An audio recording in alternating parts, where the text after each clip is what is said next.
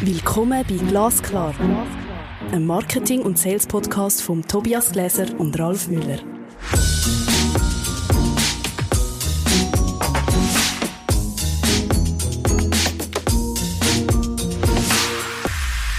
Hallo Herr Müller.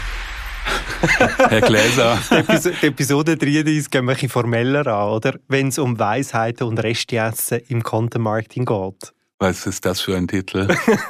also ich bin gespannt. Also das ist ein, ein, neues Experiment. Vielleicht wird das auch eine Miniserie, die wir machen.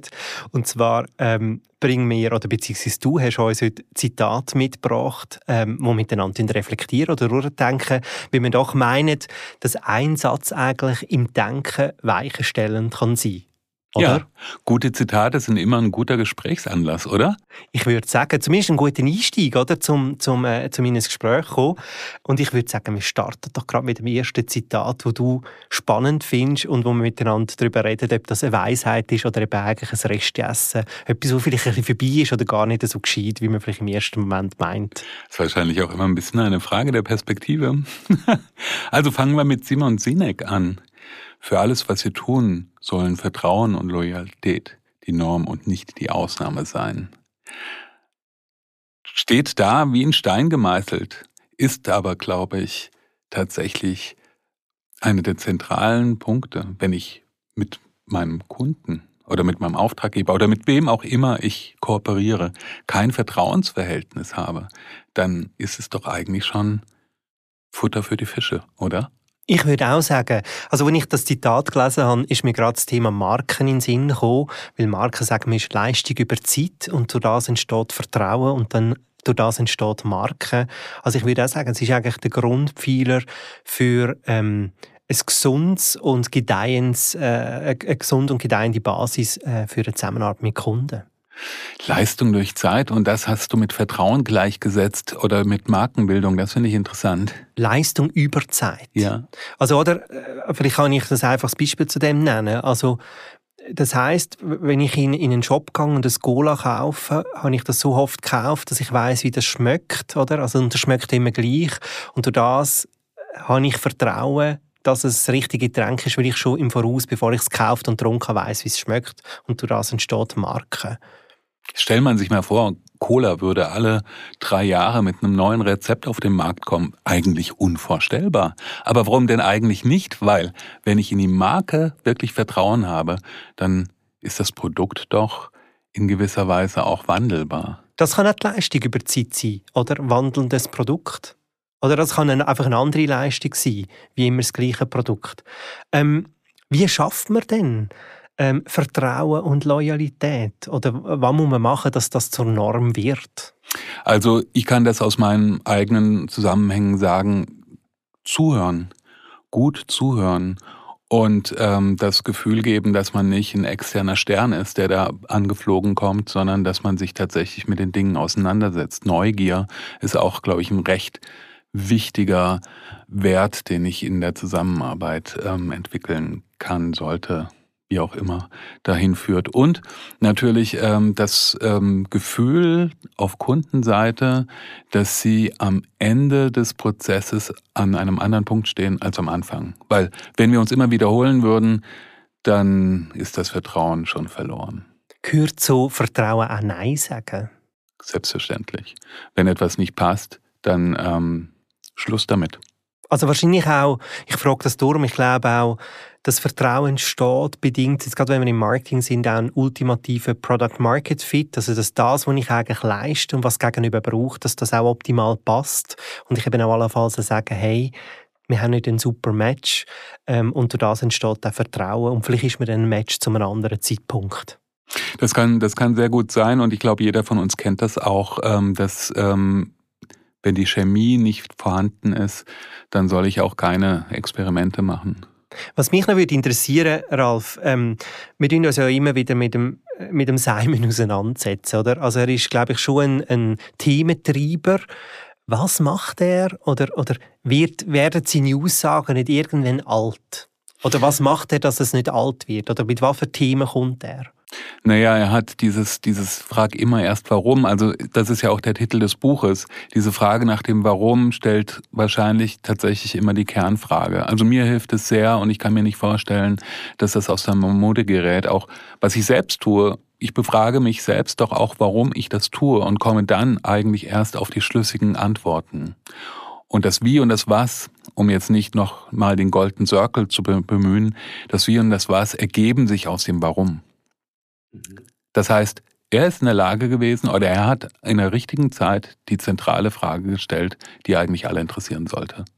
Was ich noch spannend finde, aber die Frage kann man nicht beantworten, ist, wie tut sich so eine Person äh, wie der Simon Sinek Schur behalten und was muss er machen, dass er auch künftig relevant bleibt? Oder also wenn du mal so einen Golden Circle lanciert hast, was musst du denn machen, oder also irgendwann muss irgendetwas Neues kommen und äh, das würde mich jetzt interessieren. Aber das, den Simon haben wir leider nicht als Podcast, äh, Podcast-Gast. Ähm, und ich würde sagen, wir gehen doch zum nächsten Zitat von jemand ganz anderem. Ja, das äh, bezieht sich tatsächlich auf die schreibende Zunft oder auf alle, die mit Sprache arbeiten. Und ich hoffe, ich spreche den Namen nicht falsch aus, ist von Kinnard Schifra. Und das Zitat heißt, wer mit den üblichen Worten, mit vertrauten Sätzen arbeitet, hält an gewohnten Denkweisen fest. Schreiben heißt genau das, zu überwinden. Der letzte Teil ist eine Ergänzung meinerseits. Ist es nicht eigentlich gut, Gewohnheiten schaffen? Also muss man denn überhaupt aus Gewohnheiten als ein Unternehmen ausbrechen? Na, dann bist du in einer Bestätigungsrunde. Ähm, wenn das gut funktioniert, also wenn deine Kunden sagen, ähm, ein permanent bestätigendes Feedback dazu führt, dass sie treue Kunden bleiben, ist es schon okay. In dem Moment, wo ich wachsen will, ob jetzt zitiere ich den Tobias Gläser, wenn ich wachsen will, quantitativ oder qualitativ, dann äh, muss ich mir Gedanken machen, wie ich die üblichen Gedankenzusammenhänge sprengen kann. bald, ich sehe schon, bald reden wir dann noch in der dritten Person von sich selber, oder? Ja, angemessen. Wenn wir einander schon anfangen zitieren im Podcast, das ist ganz gut. Also, das, aber vielleicht nochmal zusammenfassen, das heißt eigentlich, zum relevant sein und, und ähm, irgendein etwas Neues schaffen oder besonders inspirierend sein, muss ich auch der Sprache neue Wege gehen. Ja, es ist, ähm, ich weiß nicht, ob ich neue Wege gehen muss. Es ist so eine bestimmte Dynamik, die wir, glaube ich, ganz natürlicherweise auch in uns tragen. Wir entwickeln uns doch sehr gerne weiter. Also ich gehe mal von den meisten Menschen aus, denen ich begegne. Und Sprache ist inso, insofern so, dass Sprache ist Denken, ist wie ein Abbild von dem, was in meinem Kopf passiert, ja. Und dann kann ich noch weitergehen und kann sagen, und Schreiben ist das dann, ist dann Denken auf Papier. Mhm. Ja. Und irgendwann, also ich glaube, der Anspruch als ein Unternehmen in der, in der ganzen Marketing- oder Verkaufskommunikation ist auch, ähm, authentisch sein, anders sein und nicht im Salat von der Floskeln landen, oder? Weil genau. dann wird es langweilig und, und dann, dann bewegt sich auch nichts, oder? Das löst auch nicht Emotionen aus, wenn ich irgendwie im Floskel äh, Salat lande. Ja, so sagst du es. Es geht halt auch darum, ich meine, du bist ja selbst das Maß, ja, und wenn du dich selbst überrascht, beim Sprechen oder beim Schreiben oder beim Lesen oder wie auch immer, dann bist du schon mal ein Stück weitergekommen. Das ist das, was ich immer sage. Ich will aus dem Gespräch, aus einer Auseinandersetzung, aus dem Austausch, will ich rausgehen und ein bisschen schlauer sein, als ich da reingegangen bin. Das nächste Zitat, das du mitgebracht hast, ist vom Hans-Jürgen Ahrens aus dem Führen durch Dienen. Ähm, da sind wir im Server, äh, Servant Leadership gelandet. Was ist das Zitat und warum hast du das mitgebracht? Mhm. Menschen folgen einer Idee nicht einem Plan. Ja, ich finde es ganz ähm, praktisch, ähm, intellektuell verstehbar, dass es gibt Pläne und Strategien, aber die kaufen wir nicht. Wir kaufen immer die Überzeugung von Menschen, beziehungsweise wir, wir kaufen lieber das, was Menschen überzeugend macht und ähm, die Qualität, die sie in unser eigenes Leben bringen. Und das ist halt weniger ein Plan oder eine Strategie als eine Person, die diese übermittelt. Also für mich ist völlig klar, äh, äh, was du sagst, dass Kundinnen und Kunden nicht eine, Strategie kaufen. Am Schluss ist die Idee ein Lösungsansatz, um eine Strategie können verfolgen und ein Ziel erreichen. Also es braucht eine Übersetzung, ähm, dass man am Schluss den Plan auch umsetzen können, weil der Plan allein lenkt nicht. So schaut's aus. Und was ich halt auch immer gerne mache, um, um ein bisschen Eigenwerbung zu betreiben, nein, was ich immer gerne mache, ist, wenn ich Kunden habe, wenn ich in einem Unternehmen bin, dann frage ich die Leute sehr, sehr gerne, ähm, was ihre Statements zu dem sind, was sie denn tagtäglich tun, wie sie denken. Ähm, ich führe dann Interviews und komme meistens auf recht überraschende Äußerungen, die tatsächlich auch Kunden interessieren sollten und die bisher im Verborgenen waren. Das heißt, wenn man so ein bisschen forscht in den Unternehmen selbst, dann stellt man fest, da sind Menschen, die seit vielen Jahren diesen Job machen, seit vielen Jahren sich entwickeln und viel Weisheit mit sich bringen. Und das ist meiner Ansicht nach zumindest ein wesentlicher Teil von Unternehmenskommunikation, das sichtbar zu machen. Weil das ist auf einem Markt, wo wir mit vergleichbaren, immer vergleichbareren Produkten in den Wett im Wettbewerb sind, ist der Unterschied, den die Menschen machen, die, die für diese Produkte verantwortlich sind, die sie herstellen, absolut relevant. Also würdest du eigentlich sagen, wenn ich eine Strategie und einen Plan habe, braucht es eine Form von Kreativkonzeption zu einer Idee, zu einem Lösungsansatz und dass der beste Weg eigentlich ist, Leute, die mit Kundinnen und Kunden wahrscheinlich zu tun haben, aber eben auch voll im fachlichen Thema, also näher beim Produkt, tief in den Dienstleistungen sind, mit denen überlegen, wie können wir sozusagen den Markt zum Schwingen bringen. Absolut, da gibt es ja, da gibt es ja tatsächlich Spielfelder, auf denen Sie äh, schon seit Jahren unterwegs sind und Sie haben persönliche Überzeugungen zu bestimmten Produkten, zu bestimmten Leistungen oder für, zu der Art und Weise, wie ich auf dem Markt überhaupt bin ähm, persönliche Statements entwickelt und die wollen wir doch rauskitzeln. Ralf, ich habe die grosse Befürchtung, dass wir heute nur Weisheiten essen und keine Reste, weil es sind alles äh, sehr spannende und gute Zitate. Ich bin gespannt, äh, was das nächste Zitat ist, ob wir da vielleicht mal zusammen ein Reste essen. Du bist... eigentlich, eigentlich hätte man also müssen ein paar Zitate einbauen weißt, wo, wo du als äh, sehr gut tust, sozusagen ähm, bezeichnen, aber eigentlich so ein Loser-Zitate sind, oder? Und zum Schauen, ob ich schur bin und ob ich da mitmachen kann. Also Tobias, du hast absolut recht. Wir sind einfach zu positive Menschen. ich würde sagen, das liefern wir nach. In der nächsten, sagen. Wenn es eine nächste Folge gibt, dann in der. Was ist das nächste Zitat, das du mitgebracht hast? das ist äh, von Thomas Pützack. Und das heißt, Geschichten schaffen einen Spielplatz für den Geist. Und da drin ist natürlich auch was sehr Schönes ähm, enthalten. Es geht um das Storytelling-Prinzip. Jetzt will ich nicht schon wieder darauf eingehen. Ja, guck mich nicht so an, Tobias. ich, ich schaue gar nicht speziell. Wir ich wollen, kann gerne mit dir Storytelling, das ist gar kein Problem.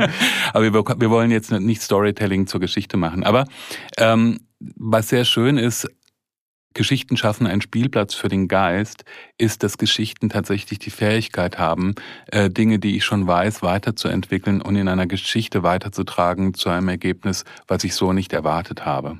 Ähm, dafür sind Geschichten tatsächlich eine Basis. Und das bedeutet natürlich auch, dass Geschichten so eine Art von Flugsimulator sind für Dinge, die wir noch nicht kennen. Was meine ich damit? Also ähm, setzen wir uns in die Rolle von einem Piloten, der eine Strecke fliegt oder trainieren will. Und ähm, das tut er natürlich mit einem Flugsimulator, bevor er wirklich in die Maschine steigt. So. Und das können wir mit Ideen und Gedanken genauso machen. Und das tun wir auch kulturell verwurzelt schon seit tausenden von Jahren mit Geschichten. Wir probieren in Geschichten Ideen aus, die ähm, möglicherweise einen Einfluss auf unser Leben haben. Wir denken sie erstmal durch. Das heißt, das ist der erste Testlauf oder der Prototyp von einer neuen Idee findet in einer Geschichte statt oder kann in einer Geschichte stattfinden. Insofern ist es natürlich folgerichtig, folgerichtig zu sagen, dass Geschichten schaffen einen Spielplatz für den Kopf, für den Geist. Für mich ist das total nachvollziehbar. Ich frage mich jetzt, wie bringe ich das in ein Unternehmen? Oder? Also wenn ich in einem Unternehmen sage, Geschichte schafft einen Spielplatz für den Geist, Du meinst, ich, oder wenn ich meinst, so, die, die so Einladung wird gecancelt. Die Einladung wird gecancelt. Also wenn ich so in der, in der betriebsökonomischen Denkweise bin, habe ich ein bisschen Mühe mit dem wahrscheinlich. Ähm, wie kann ich dennoch einen CEO oder einen, einen Unternehmensverantwortlichen und Inhaber und so weiter überzeugen, wir müssen anfangen, Geschichten erzählen, um einen Spielplatz zu schaffen und über den Spielplatz werden wir erfolgreicher? Ja, das ist ganz einfach. Du bringst Best Practice Beispiele. Ja. bringst Beispiele mit, ähm, Geschichten, die in Reden gehalten wurden, äh, Geschichten, die Unternehmensleiter entwickelt haben, um sich von der Konkurrenz abzusetzen. Ich glaube, da reichen zwei, drei Beispiele, um die marktwirtschaftliche und wirtschaftliche Dimension von Geschichten tatsächlich recht einfach zu veranschaulichen. So wirkt es natürlich abstrakt. Ja, aber die Geschichte beginnt ja nicht mit dem sperrigen Satz, der Inhalt ist wunderbar, aber der Satz ist sperrig, das gebe ich zu. Die Geschichten beginnen im Austausch mit den Leuten in dem Unternehmen. Und vielleicht, schon ist es Vielleicht braucht es eine Geschichte vom Spielplatz. Vielleicht braucht Oder? es eine Geschichte vom Spielplatz. Voll. Ähm, du hast auch noch ein ähm, Zitat mitgebracht, wo eigentlich aufzeigen warum es sich für ein Unternehmen lohnt, in Con Content zu investieren. Oder sind wir genau bei dem Thema. Warum lohnt sich Content? Was hast du da mit, mitgebracht, als Zitat? sehr viel Widersprüchliches und das finde ich total spannend, weil natürlich ist das die Frage, die gestellt wird, bevor ich oder du in Unternehmen aufschlagen, schlage. Ja? Ähm, warum brauchen wir eigentlich Content? Weil es ist doch die ganze Zeit schon ganz gut gegangen. Und ich glaube, da spielen auch immer so persönliche Befindlichkeiten eine Rolle. Und ich habe mal drei Zitate mitgebracht, die wir ja jetzt nicht auf einmal bringen, aber drei Zitate, die diese Befindlichkeit mal ganz wunderbar veranschaulichen. Das eine ist von Neil Postman, jemand, der sehr viel zur Kommunikation gesagt hat. Alles, was unsichtbar ist, ist in der Folge auch irrelevant. Also der ist ganz deutlich. Unternehmen, die nicht gesehen werden, die in der Öffentlichkeit nicht auftauchen, sind letztendlich irrelevant aus kommunikationstechnischer Sicht gesehen. Also Content macht Leistung sichtbar, macht vielleicht ein, ein besonderes Merkmal sichtbar, macht vielleicht eben auch, oder ist Grundlage dafür Vertrauen, oder? Also ich habe irgendwie einen Inhalt, der vertrauensbildend ist. Ähm, kannst du das noch erörtern, oder warum das warum das besonders spannend findest, das Zitat? Ich glaube, dass ähm, es sehr, sehr sinnvoll ist, Produkte herzustellen, die in irgendeiner Weise Sinn machen auf irgendeinem Markt. Und um die Qualität der Produkte macht sich ein ganzes Unternehmen Gedanken. Ja, da sind äh, Techniker, da sind Ingenieure am Arbeiten oder um was auch immer es geht. Es sind sehr viele Spezialisten am Rödeln, die verdienen alle Geld. Aber die Tatsache, dass das Produkt überhaupt existiert, ja, in die wird häufig vernachlässigt. Also das heißt, bekannt zu machen, dass dieses Produkt existiert. Ich würde so weit gehen und würde sagen, die ähm, Qualitäten eines Produktes sind 50 Prozent seines Erfolges. Die anderen 50 Prozent sind die Kommunikation über das Produkt und seine Qualitäten. Du hast ein weiteres äh, Zitat mitgebracht zur Sichtbarkeit. Immer noch kein Resteessen in sich? Mann, ich hätte jetzt so gerne Reste gegessen mit dir es gibt vom kleinen Prinzen dieses Buch, was wir alle sehr gut kennen. Das Eigentliche ist unsichtbar. Und ich glaube, wir haben es alle geliebt, als in unserer Kindheit oder Jugend das hervorgegangen ist. Und es, wieder, und es spiegelt ja auch diese Persönlichkeit wieder, die hin und her gerissen ist, wie muss ich mich jetzt selbst vermarkten? Muss ich mein Unternehmen vermarkten? Oder reicht es nicht aus, das unsichtbar zu lassen, was mich eigentlich auch ausmacht? Es ist eigentlich ein Widerspruch zum vorherigen Zitat, oder? Direkt. Also das vorherige Zitat sagt eigentlich, ich muss alles sichtbar machen, was ich genau also mein Leistungsausweis muss ich sichtbar machen, sonst bin ich irrelevant oder sonst existiere ich nicht im Extremfall. Und da ist jetzt gerade das Gegenteil, eigentlich das Relevante ist nicht sichtbar. Ähm, gibt es Sachen, die man nicht sichtbar machen als ein Unternehmen? Ja, das glaube ich schon, dass es die gibt. Es gibt Dinge, die äh, müssen nicht ausgesprochen werden, die wirken auch so. Und es gibt noch viele andere Motivationen, bestimmte Dinge nicht zu sagen. Es geht niemals um Geheimnisverrat, es geht niemals um darum, Rezepte preiszugeben, es geht niemals darum, ähm, die Wirkungskraft des eigenen Erfolges sichtbar zu machen. Äh, das sind alles Dinge, die nicht gesagt werden müssen. Aber was gesagt werden kann, ähm, welche Menschen dahinter stehen, ähm, welche Geschichte dahinter steht, welche Geschichte in Zukunft möglich, möglich sein wird. Das ist alles durchaus ähm, sagbar und meiner Ansicht nach richtig aufgehoben, wenn ich mich als Unternehmen kommunikativ ähm, aufstelle. Ich würde sagen, eins, das letzte Zitat noch zum Thema Work, oder würde ich sagen, nehmen wir noch. Äh, du hast auch etwas mitgebracht, bevor wir dann die nächste Episode anteasern. Ja, das ist von Cal Newport. Ähm, der mit Deep Work sicherlich oder konzentriert arbeiten sicherlich ein Buch geschrieben hat, was einige gelesen haben. Das Zitat lautet so, wenn Sie arbeiten, dann arbeiten Sie intensiv. Wenn Sie fertig sind, dann lassen Sie es bleiben. Und das finde ich wunderbar, diesen harten Schnitt einerseits zu machen, wobei wir doch, also diesen harten Schnitt zwischen Arbeit und Freizeit, wobei wir auf aber auch alle wissen, dass es den gar nicht geben kann. Aber ich glaube, es ist aus energetischer Sicht oder aus, ähm, ja, um sich nicht zu verausgaben, total wichtig zu sagen, wenn Sie arbeiten, dann tun Sie das bitte intensiv und ohne, ohne Wenn und Aber. Das sage ich mir selbst auch häufig, wenn ich ähm, am Schreibtisch sitze und die Gedanken in irgendeine Richtung abschweifen. Wie konzentriere ich mich oder wie kann ich durch Konzentration einfach auch den Arbeitseinsatz, die Zeit möglichst effizient nutzen? Ich denke, im Content, im Bereich Content ist das auch besonders wichtig. Also wenn wir vorher ein bisschen miteinander, wo wir durchgegangen sind, was ist relevant, was ist nicht relevant, was mache ich sichtbar, wie mache ich sichtbar, wie generiere ich einen Spielplatz. Ich glaube, das ist eine intensive Arbeit, oder, wo es auch Konzentration und auch Ideenreichtum wahrscheinlich braucht. Und wahrscheinlich kann das nur in so einer Form von richtiger Konzentration auch entstehen. Ja, und unser Hirn ist da halt auch ein recht flüchtiger Geselle, der versucht dann, wenn seine Aktivität gefragt ist, manchmal zu entkommen. Ralf, ich würde sagen, das war mehr Weisheitenessen wie Resteessen. Vielleicht müssen wir das Resteessen mal noch nachholen. Ähm, wenn euch die Episode gefallen hat, gebt uns doch gerne fünf Sternchen und dann machen wir nämlich eine nächste Folge zum Thema Marketing, Weisheit und Resteessen oder zum Thema Sales, Weisheit und Resteessen. Und gerne tue ich auch schon gerade die nächste Folge äh, anteasern und zwar «Lass doch Maschinen schreiben», ein Status-Update zu Artificial Intelligence und Co. Und ich glaube, die gehen wir ein bisschen aufs Feld und Tools testen dann nachher erzählen, wie weit sind wir denn überhaupt im Bereich Marketing und Sales mit all diesen technologischen Möglichkeiten von der künstlichen Intelligenz. Ich würde sagen, da machen wir das Fenster ziemlich weit auf. Folge 34 ist das. Ich freue mich jetzt schon. Ich mich auch. Das ist Glasklar. Ein Marketing- und Sales-Podcast von Tobias Gläser und Ralf Müller.